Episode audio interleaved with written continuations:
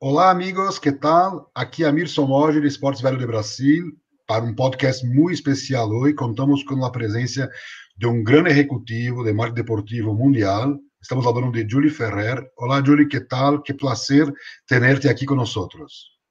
Amir, el placer, el placer es mío. Gracias por invitarme. Para mí un gran placer. Quería primeramente que, vos, que tú pudiese presentarse para la gente, hay gente de Latinoamérica, de España, mucha gente ya te, ya te, conoce por cuenta del trabajo en el Barça, pero sabemos que tú has trabajado con muchas cosas, entonces, entonces cuenta un poquito para que sepamos y desde ahí ya vamos a desarrollar un poco nuestra charla. Perfecto, Amir. Pues sí, mira, yo ya llevo más de 15 años eh, en la industria y después ya pasé al mundo del deporte, ¿no? Uh, vi que, que, era mi pasión y que tenía la oportunidad de, de combinar mi pasión con el trabajo y hice todo para entrar en el deporte y entré con un, con un deporte muy atractivo, muy divertido, como el fútbol playa, que en Brasil conocéis muy bien, uh, con FIFA Beach Soccer. Uh, y después uh, pasé ya al baloncesto, a la FIBA, fui a Suiza, a la Federación Internacional de Baloncesto, siempre en roles de, de, de comercial en el mundo del patrocinio, en todos los casos, y después me vino me vino el sueño, ¿no? Me vino el sueño de, trabajar para el Barça, para el Fútbol Club Barcelona, desarrollando en ese momento el, departamento internacional del club en 2013 y después ya integrándolo todo en el departamento de Global Partnerships que dirigí. Y de ahí me salió la oportunidad de nuevo, una, una muy buena oportunidad, que fue ser director comercial y de marketing de la AES Mónaco en 2017, año en que en que el club fue campeón de Francia, ¿no? El año de Mbappé, etcétera.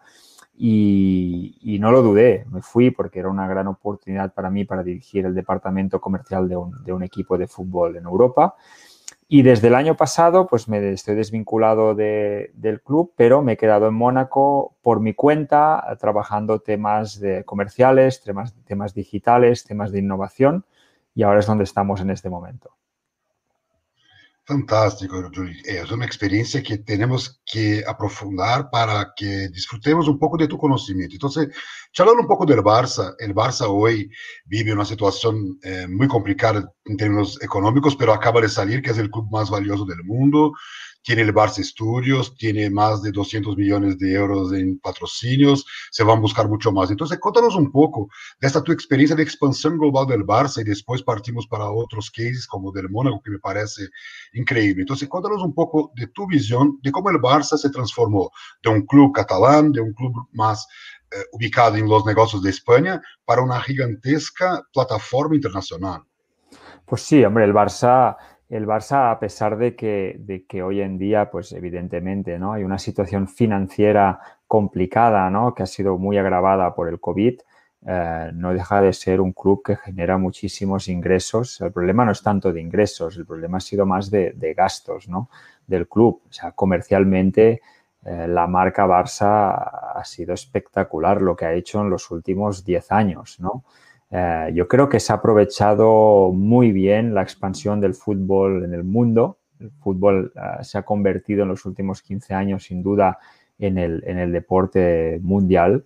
Y ahí una marca como el Barça, en un momento deportivo muy dulce, ¿no? que empieza con Ronaldinho eh, eh a mitad de la década anterior y que evidentemente Messi durante más de una década, llega en el momento justo esa explosión para explotar también lo que es la marca Barça en todos los sentidos, ¿no? En la parte comercial, en la parte digital, en la parte de contenidos, en la parte de giras, es decir, todos los proyectos que había en el mundo del fútbol, el Barça era y ha sido pionero, ¿no? Tú has mencionado Barça Studios, que es una, es una iniciativa del año pasado. Eh, digitalmente eh, el, el, club ha sido pionero en, en, muchísimos, en muchísimos ámbitos. Se ha trabajado muy bien la parte comercial. Eh, se han hecho giras fantásticas, ¿no? Con el clásico en 2017 en Miami, por ejemplo, ¿no? Se han hecho muchísimas cosas para expandir la marca de un club que, que, como tú dices, y, yo creo que las raíces siguen siendo catalanas. Yo creo que el club no se esconde de esto, al contrario, está orgulloso de esto, pero eso no es contradictorio con ser un club global, con un club, un club querido por todo el mundo y saberlo explotar comercialmente como marca, por lo cual yo creo que el club en ese sentido está muy bien posicionado. eh, tiene no solo el Barça Studios, que es evidentemente muy llamativo, tiene un proyecto que, ahora se está replicando muchísimo, pero que en su momento fue pionero como el Barça Innovation Hub también, ¿no? Entonces, ahora que todo el mundo habla de innovation, pues el club hace cuatro años que creó su Innovation Hub. Entonces, yo creo que el club siempre ha estado a la vanguardia de, todos los acontecimientos. Ya no hablo de la parte deportiva, que evidentemente no es mi tema, sino la parte de lo que es la marca y, y cómo desarrollarla. Y continuará así, porque lo que has trabajado durante 10 años no lo pierdes de un día para otro. Sí, tienes que mejorar la situación financiera, pero insisto, eh, el problema han sido más gastos que, ingresos y más ingresos que van a venir seguro en cuando se recupere un poquito la industria. Quería aprovechar, Juli, todavía del Barça cuéntanos un poco este proyecto de expansión, es decir, hay que contratar gente, hay que expandir con oficinas por el mundo. Cuéntanos un poco este proyecto de desarrollo, porque la gente piensa, ah, yo voy a postear en las redes sociales e internacionalizar mi marca. No, hay que hacer muchas cosas, ¿no? Hay que hacer muchas cosas y, y también yo creo que hay que también ser realista, ¿no? Es decir, yo sé que que no muchos clubes se pueden permitir oficinas en el extranjero, ¿no? que son inversiones costosas, evidentemente. Eh, está al alcance de pocos. Después hay maneras creativas de tener tu visibilidad o tu presencia fuera, ¿no? Pueden ser joint ventures, pueden ser eh, asociaciones con, agencias que te permiten tener a alguien eh, que, dirija la actividad de tu club en ese país. Y eso creo que eso es importante, ¿no? Tener a alguien ahí que, que, que es de, cuando, desde que se levanta por la mañana, que se va a dormir, está en ese país desarrollando tu marca. De alguna manera yo creo que es importante y aquí, por ejemplo, tenemos otro ejemplo como la Liga. La Liga ha puesto representantes en todo el mundo sin tener que abrir una oficina en, todo, en cada país, ¿no? Entonces, yo creo que también hay que ser creativo ahí, pero la tener una presencia, sea por John Venture, sea de manera creativa, eh, en los países estratégicos, creo que es muy importante. Es muy importante porque tú querer desarrollar China eh, con un equipo en Europa, en este caso, ¿no? o en Latinoamérica, si fuera el caso, sin hablar el idioma, sin, sin apenas viajar ahí o viajar dos o tres veces al año, eh, es muy complicado. Tú necesitas primero definir cuáles son tus mercados estratégicos. Cuando hablas de internacionalizar, escogerlos bien y por qué lo haces y qué quieres conseguir ahí. Tener una persona ahí al menos o alguien que dirige tus actividades ahí, importantísimo.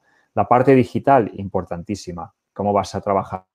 Pero no solo poner contenidos, porque esto es una parte, pero cómo vas a interactuar con la gente ahí, qué vas a hacer para que el fan de ahí te siga. También puedes tener un proyecto de escuelas, puedes tener un proyecto de formación ahí. Puedes llevar a tu equipo pero no solo de equipo, después también hay, hay torneos, torneos eh, femeninos, si tu club tiene una, un equipo femenino, eh, hay, hay, torneos de, categorías inferiores, si tienes un equipo que puedes llevar ahí, puedes hacer acuerdos de colaboración con clubes, es decir, hay varias maneras de hacerlo, ¿no? Y, y, creo que lo más importante es que no es solo una cosa, ¿no? No es solo lo que hagas en digital, no es solo hacer una gira, no es solo tener una persona, es un poco una combinación de todo esto. Lo que está claro es que lo que, lo que han hecho muchos clubes europeos, ¿no? Que, es decir, vamos a China, por decir un ejemplo, ¿no? que es el clásico ejemplo, a buscar patrocinadores. No funciona muy bien, porque el patrocinador local te va a decir, vale, pero ¿qué haces en mi país? ¿No? O sea, ¿qué, quién eres tú en mi país? ¿no?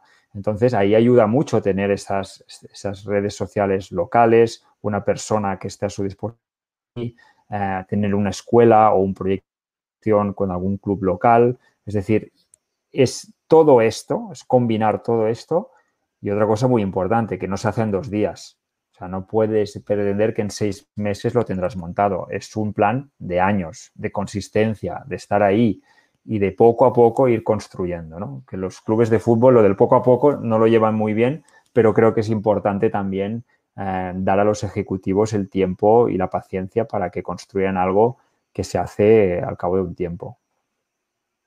Y bueno, el trabajo de Juli fue tan consolidado desde el punto de vista de marketing que si hablamos, por ejemplo, del Barça en Brasil, que conozco bien, el Barça está alejado de los demás como el gran club europeo con más fans en Brasil, no solamente en redes sociales, en escuelas, en acciones con sponsors. Hoy Gatorade está haciendo acciones directas con la marca Barça en el mercado brasileño. Entonces estamos explicando de un mercado que es marginal en términos económicos si comparamos con Indonesia, con Estados Unidos o China, pero eh, en Brasil los millennials, más del 70% de los millennials ya tienen un club europeo, es decir, estamos hablando de un mercado duro como Brasil, que tiene grandes clubes, que ya se abrió a los mercados europeos y el Barça se consolidó aquí, ¿no, Juli? Entonces, que todo eso, Estados Unidos, China, Brasil, es un proyecto de estrategia de largo plazo, porque como tú has dicho, no es algo de dos, tres días que se va a arreglar algo tan potente como dominar un mercado como el brasileño, por ejemplo, ¿no?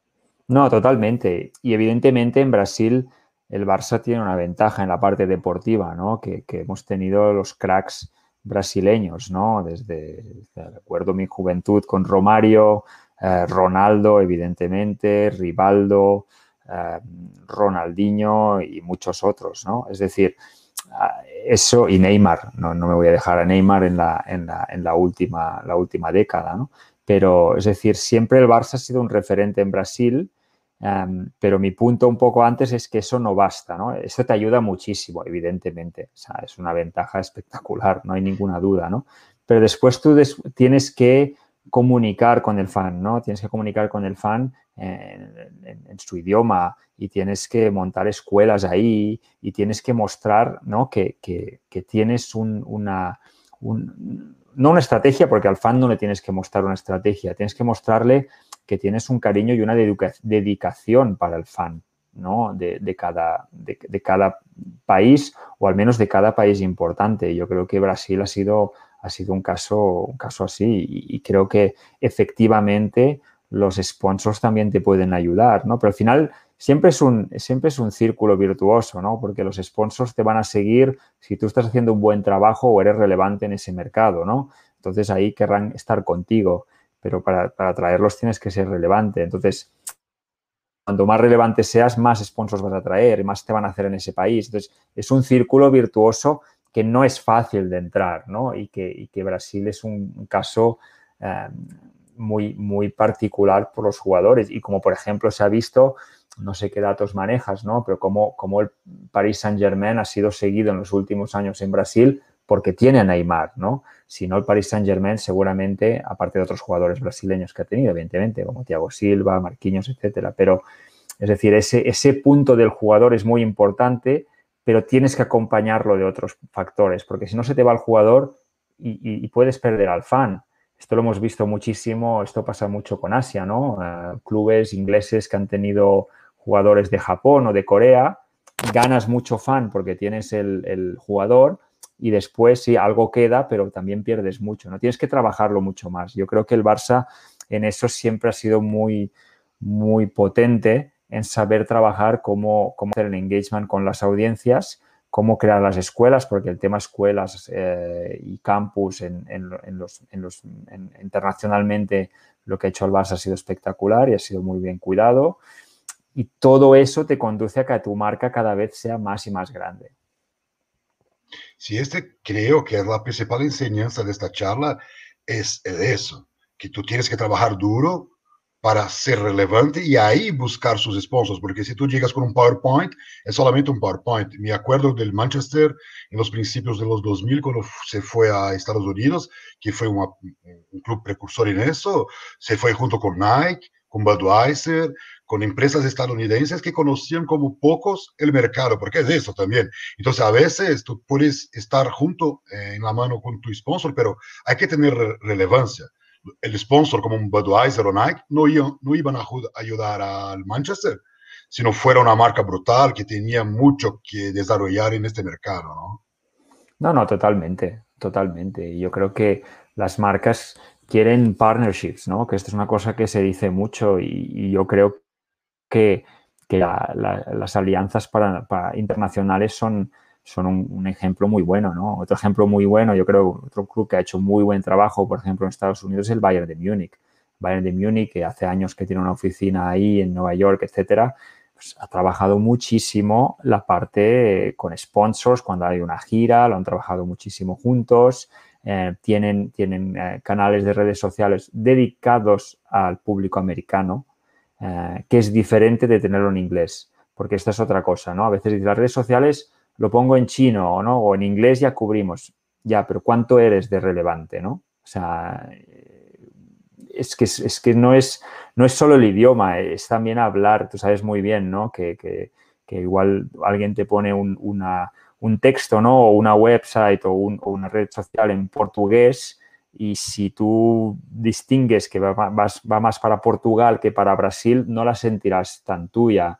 Hay que tener esas sensibilidades, hay que tener sensibilidades. A veces, y es normal, ¿eh? también es un tema de recursos, hay clubes que traducen su contenido y no funciona porque no, no, no es relevante para el fan local. ¿no? Es decir, si al final el fan local lo que quiere es el resultado del partido y la crónica, lo tiene en su periódico local. No es esto. Es cómo creas tu contenido que sea apropiado,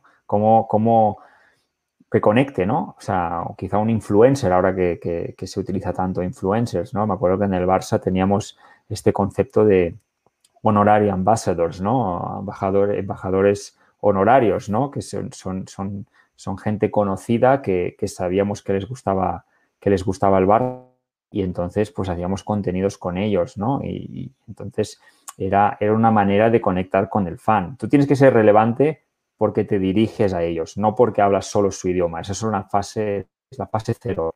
Pero, pero, conectar con ellos también es muy importante. Las marcas aprecian mucho esto, pero entonces dicen, bueno, pues yo me sumo a esto, ¿no? Quiero estar en esa conversación.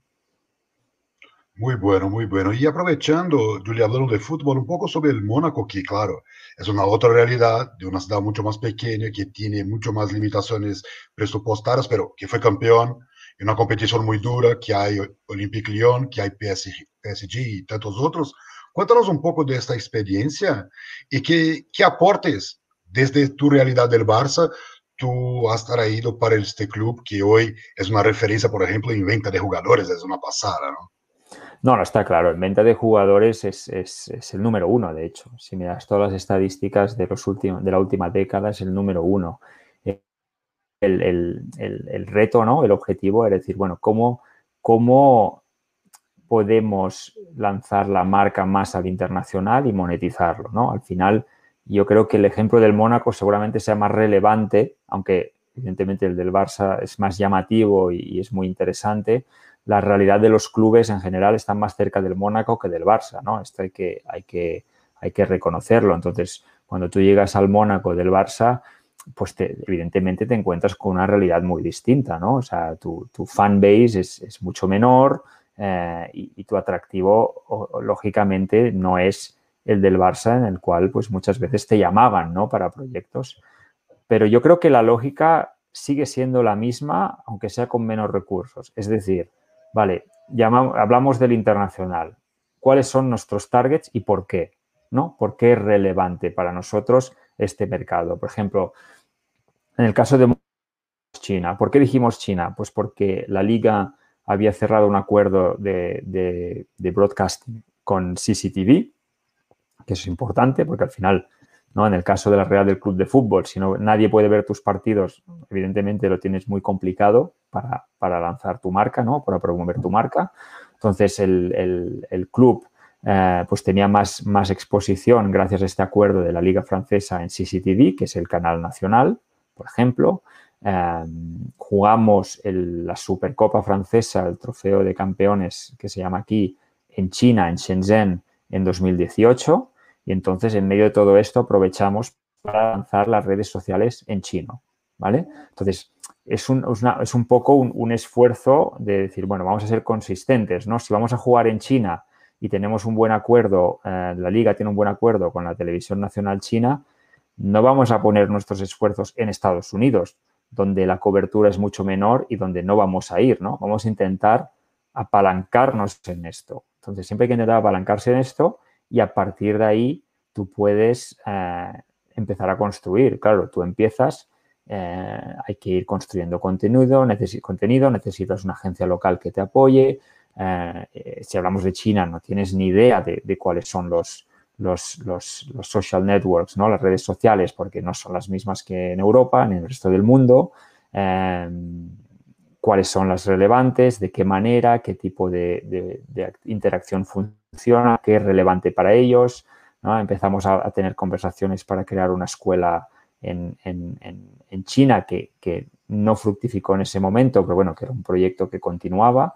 Entonces, hay que apostar, ¿no? No, no, puedes decir, oh, voy a jugar en China, hago algo en China y después ya no hago nada más en China y me olvido y después hago algo en Estados Unidos. No va a funcionar.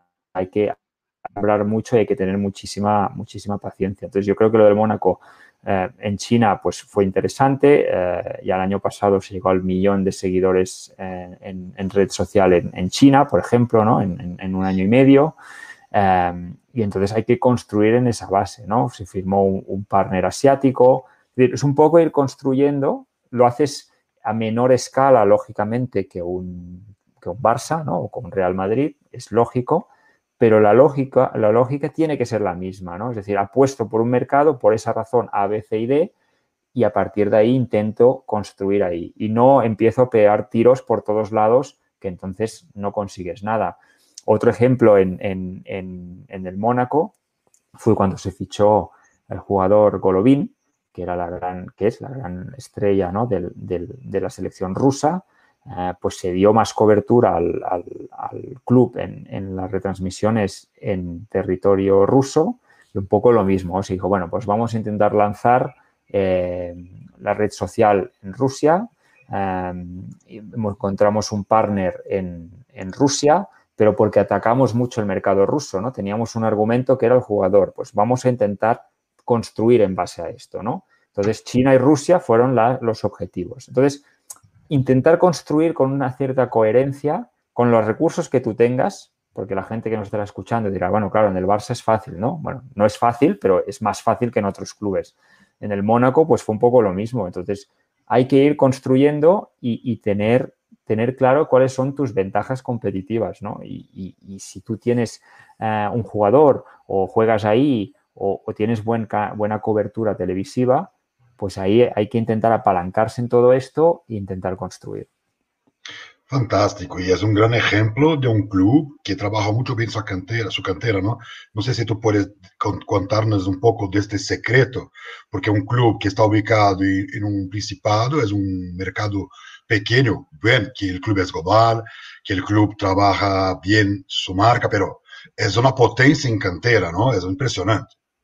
Hombre, es impresionante la identificación de talento, ¿no? O sea, al final, esto es una cosa que, pasa mucho en Francia, es decir, todos los clubes, menos el Paris Saint-Germain ahora vive del trading de jugadores, o sea, para cuadrar los números, y ahí Mónaco ha sido excepcional, pero ha sido excepcional históricamente, ¿no? Porque hay que recordar que Thierry Henry, por ejemplo, y David Trezeguet, que son jugadores que, que seguro que la audiencia conoce bien, salieron de la cantera del Mónaco, por ejemplo, ¿no? O Lilian Thuram, que jugó en la Juventus y en el Barça, ¿no? O Emmanuel Petit, que jugó en el Arsenal. Es decir, la historia siempre ha demostrado que, Mónaco ha tenido muy, muy buen ojo para el talento, eh, tiene una ubicación y tiene una estructura que le permite mm, que, atraer al talento joven ofreciéndole una oportunidad de crecimiento en un, en un entorno muy interesante, y de mucha calidad de vida para un joven, ¿vale? Em, lo cual seguro que es atractivo para las familias también, y saben que es una plataforma, ¿no? Y entonces todo esto, pero evidentemente siempre identificando el buen talento, ha hecho que el club ha tenido, ha tenido un gran éxito en esto y sigue siendo la base del, seguirá siendo la base del, éxito del, club. Y, y, al final eh, ya no, no, era tanto mi parte, no era mi parte, vaya, pero, pero esa parte de perfeccionar, ¿no? Crearon, que están a punto de inaugurar un nuevo centro de entrenamiento ah, aquí y, perfeccionar todo esto es, es fundamental para el futuro del club. Fantástico, fantástico, un aprendizaje increíble. Quería aprovechar más para el final, dejé para el final, hablar un poco de las incertidumbres del mercado, las tendencias. Tú trabajas, por ejemplo, directamente con esports, tú sabes cómo las cosas están caminando para el digital. Cuéntanos un poco tu visión.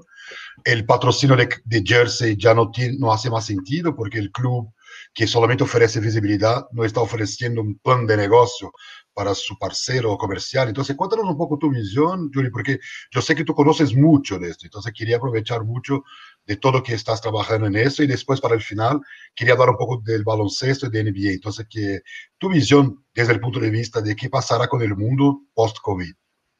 Bueno, yo aquí evidentemente solo puedo aportar mi humilde opinión, ¿no? Es un tema muy complejo que está, está en, boca de todos y, creando un, terremoto, ¿no? En el mundo, no solo del deporte. Pero la verdad es que eh, yo creo, Amir, sinceramente, de dificultad, estamos en un momento muy interesante. Es decir, y esto, el hecho de que ahora yo no esté vinculado a ningún club y que, haya empezado mi, actividad independiente me ha ayudado muchísimo a centrarme mucho en esto. Yo creo que el futuro, eh, que es el presente de hecho, ¿no? pero que, el terremoto del COVID ha puesto encima de la mesa más que nunca, es que la clave es el fan. Y eso dirán, hostia, esto es una obviedad, ¿no? sí es obvio, pero es increíble como incluso grandes clubes no han llegado, a pesar de todo el crecimiento, todos los esfuerzos, no han logrado monetizar bien el fan, su comunidad digital, conocer bien, más allá de los números, quién es su fan, em, dónde vive, qué le gusta, qué edad tiene. Esto qué es lo que las marcas quieren y que ya están trabajando de manera muy sofisticada en el deporte y en el fútbol, está muy poco avanzado. Y yo creo que, esta década nos llevará, y, esta década que ha empezado con el COVID, esta es la clave, sinceramente. Es decir, hemos vendido patrocinio, y yo, yo el primero, hablando de números, ¿vale? tantos millones en Facebook y tantos millones en Instagram y tantos millones según Nielsen y, todo esto, ¿no? Y es relevante, claro que es relevante, pero es eso más un, índice de popularidad, ¿no? O sea, yo tengo 100 millones, el otro tiene 90 millones, el otro tiene 30 millones y yo me, ubico en un ranking, ¿no? Perfecto. Es útil y, ha sido muy útil. El problema es que ahora las marcas quieren decir, vale, de estos 100 millones, ¿cómo puedo comunicar con ellos? ¿Qué sabes de ellos? ¿Qué me puedes decir? Porque yo quiero ver si es mi cliente potencial o no lo es. Porque si no, ¿de qué me sirve invertir? Y ese nivel de sofisticación, el club de fútbol, con honradas excepciones, está muy poco avanzado. Yo creo que eso es una clave. La segunda clave, eh, que está muy ligada, eh, es la comunidad digital, ¿no? O sea, eh, estos millones de fans que, se presumen en Facebook y tal, quien los monetiza y quien los conoce es Facebook. Lo cual es increíblemente injusto porque los fans no son de Facebook, los fans son del Barça, del Mónaco o del Flamengo. Pero quien se está beneficiando de eso ha sido la plataforma, sea Facebook u otras, no solo hablo de Facebook. Y ese paradigma yo creo que es otra cosa que va a cambiar en esta década y va a cambiar relativamente rápido. Tú sabes porque nos une el proyecto Iconic. El proyecto Iconic es, una, es un proyecto que va absolutamente en esa dirección, de ser una plataforma en el mundo del deporte que permite eh, que, los datos sean compartidos cuando se hagan activaciones con los, con los clubes, que permite compartir la monetización y quiere dar más al fan porque el fan al final tiene que estar dentro de todo. Entonces, yo creo que esta, esta, esta clave de datos, conocer tu audiencia, monetizar tu comunidad digital, ¿no? Al final es muy bien tener una OTT, una OTT no propia. Es otro camino que se está haciendo. Pero tú cómo la monetizas? Si tú al final, o sea, si no conoces tus fans y no puedes dirigirte a ellos y, ofrecerles según dónde vivan, según su edad, etcétera, lo que quieren, vas a estar otra vez bloqueado, ¿no? O sea, es decir, vas a tener una muy buena plataforma, pero no sabes ni a quién le estás dirigiendo. Entonces, todo acabará en esto, ¿no? ¿Quién es tu fan? Las marcas quieren saber, ¿es tu fan mi cliente? Eh, o no, o potencialmente lo es, o me estoy equivocando totalmente de deporte o de club, ¿no? Y eso, eso es clave. Y la tercera parte, que también va muy ligada a esto, es la innovación. Yo creo que hay ahora un movimiento de startups y de, y de desarrollos nuevos muy importantes y yo creo que tendrán un rol muy, muy relevante en la industria y yo creo que las marcas también beneficiarse de esto. Fueran que sean no solo las innovaciones o las, las, iniciativas que, través de un club o, de una federación que, lleven eh, ¿no? esta, esta nueva etapa en la industria, sino que las marcas lo acompañen también, ¿no? que, sean ellos bandera del cambio y de la innovación en la industria del deporte. Yo creo que ahí son, son oportunidades muy interesantes hacia donde va el marketing deportivo. Y yo creo que la camiseta, por ejemplo, el branding en la camiseta siempre tendrá un sentido. pero la manera que tú lo vendes o cómo lo compra una marca se va sofisticando mucho más porque quieren saber si esta inversión es relevante para mi cliente potencial. Entonces yo creo que ahí esos datos, esa comunidad digital, ahí hay mucho que hacer y, mucho, que mostrar, que ahí está el gran paso para mí del, marketing deportivo. Digo esta década, pero bueno, o sea, estamos solo en 2021, yo creo que en, los próximos meses y, pocos años ya se verán muchísimas cosas. Seguro, seguro. No quería dejar de pasar eso porque tus aportes están claros de que si no cambiamos el modelo mercadológico para un modelo más sofisticado, las empresas van a buscar otros sitios para invertir, ¿no? Esto es. No, totalmente. Y tenemos una ventaja en el deporte, que es que es la pasión del mundo, ¿no? O sea, eh, esto no se va a perder, a pesar de que eso es, otro, es para otro día, para otro podcast, ¿no? Que las nuevas generaciones consumen el deporte de manera diferente, ¿no? Y el, el rol de los esports y todo esto. Pero eso es otro, es otro podcast. Pero yo creo que, la pasión por el deporte eh, y por el evento en vivo cuando vuelva no se va a perder. Es decir, eh, esa es la suerte que tenemos en este sector. Lo que pasa es que no podemos contentarnos con esto Y, no innovar. Ese yo creo que es el problema. No podemos ser perezosos en ese sentido. Hay que adaptarse a lo que las marcas quieren, hay que adaptarse a lo que el fan quiere, lo que el mundo digital aporta y entonces yo creo que la oportunidad estará ahí para los que sean capaces de entender esto. ¿no? O sea, la, ventaja del deporte siempre estará, pero el deporte tiene que evolucionar cómo habla el consumidor, cómo habla las marcas y cómo se, cómo se posiciona en el mercado. Buenísimo. Y para cerrar, no quería dejar de preguntarte que tú conoces mucho de baloncesto el NBA en Latam está explotando, es decir, los jóvenes, la cuestión de NBA League Pass, ahora salió en la prensa que Budweiser, que es sponsor, va a producir contenido directo para el consumidor. Entonces, cuéntanos un poco de esta visión del baloncesto, que es muy disruptivo por cuenta de FIBA y por cuenta de NBA, y Brasil está creciendo mucho. Eh, el básquet que perdió mucho espacio, vuelve a ser la tercera más importante modalidad de Brasil después del fútbol, el fútbol y, y, el voleibol. Entonces, que estoy muy contento porque amo el baloncesto y sé la importancia mercadológica de esta modalidad para el negocio deporte en el mundo, ¿no? No, yo soy un apasionado del baloncesto. Yo siempre digo que mi primer deporte fue el baloncesto antes que el fútbol, a nivel de fan, ¿eh? incluso, tanto de práctica como de fan. Yo, el, baloncesto lo, adoro y, para mí trabajar en FIBA fue como reencontrarme ¿no? con, el, con el baloncesto y fue súper interesante. Y también digo siempre que quien ha marcado el camino al fútbol es la NBA. O sea, el NBA abrió una oficina en China cuando, cuando los clubes de fútbol se lo habían planteado ¿eh? ir, ir, a, ir a Asia, como aquel que dice. Eh, es decir, eh, extraordinariamente pioneros la NBA. FIBA tiene un rol distinto, ¿no? Siendo federación internacional, evidentemente tiene un rol muy distinto, mucho más institucional, ¿no? La NBA es, una máquina, ¿no? Es, el modo americano de ver el business con un deporte que, que, al final, también gracias a FIBA, es mundial, ¿no? Yo creo que la diferencia entre la NBA y la NCL, ¿no? la NHL de alguna manera y tal, es que no son deportes tan globales como el básquet. O sea, la NBA tiene la visión americana ¿no? del negocio y, y, del entertainment ¿no? en el deporte, con el hecho de contar con un deporte que ya de por sí es popular en todo el mundo. ¿no?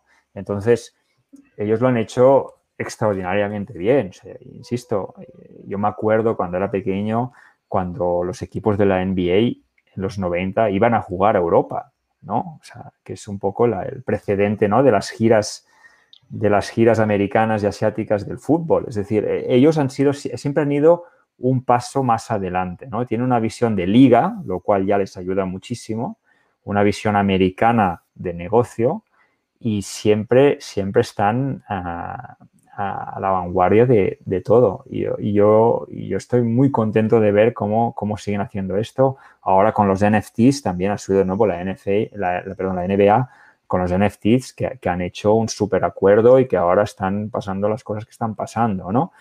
Es decir, siempre están ahí, siempre en el mundo digital, comercial, de activaciones, de marca, siempre están ahí eh, promoviendo y en la parte internacional haciendo un muy buen trabajo. Yo sé que en Latinoamérica trabajan muy bien, en China trabajan muy bien, en Europa trabajan muy bien, en África tienen un programa muy bueno también que les hace llegar a muchos, a muchos países y muchos más, ¿no? Y yo creo que la NBA es, es una fuente de inspiración siempre y yo siempre muy contento de ver que el texto crece porque porque es bueno para, yo creo que es bueno para la industria, es un deporte muy sano, de grandes estrellas, con un espíritu de equipo muy instructivo y que, que comercialmente además te, proporciona muchísimas cosas, ¿no? La misma Euroliga está haciendo un trabajo fantástico en, Europa, ¿no? O sea que realmente sensacional y, y, en Europa se ve mucho porque hay países, muchísimos países que tienen ligas locales muy, muy relevantes, ¿no? En todo el sur de Europa eh, está en Francia, incluso en Alemania. Es decir, se está creciendo muchísimo y la NBA evidentemente es la locomotora de todo. Sí, fantástico. Yo pienso lo mismo. Yo veo NBA como mi gran influencia de trends, porque están siempre un paso adelante de los demás. Claro que NFL es impresionante, pero, pero no tiene la masificación global que tiene el baloncesto, entonces que es incomparable desde el punto de vista de eh, escala, ¿no? de escalonar un negocio global como NBA consiguió. Es impresionante. Totalmente, totalmente de acuerdo, totalmente de acuerdo. Perfecto, este fue Julie Ferrer, una gran clase de marketing deportivo. Estoy muy contento, sabía que sería fantástico, pero tú me has dejado muy contento de saber que todo lo que tengo presentado para el mercado latinoamericano todo lo que tengo estudiado está aquí, concretado en tus palabras, porque tú estás trabajando hace mucho tiempo en el desarrollo territorial, el desarrollo internacional de grandes marcas. Muchas gracias y ojalá que podamos estar siempre juntos disfrutando de tu conocimiento. Muchas gracias, Julio, una vez más. A mí, muchas gracias de nuevo y estoy a tu disposición para, para futuros podcasts, lo que quieras, e incluso uno hablando específicamente de Latinoamérica, me encantaría porque es un mercado que, que me interesa y me atrae muchísimo. Lo haremos, seguro que haremos. Muchas gracias, Julio, una vez más. Y a todos que escucharon nuestro podcast, un abrazo y hasta la próxima. Gracias, Amir. Un abrazo a todos.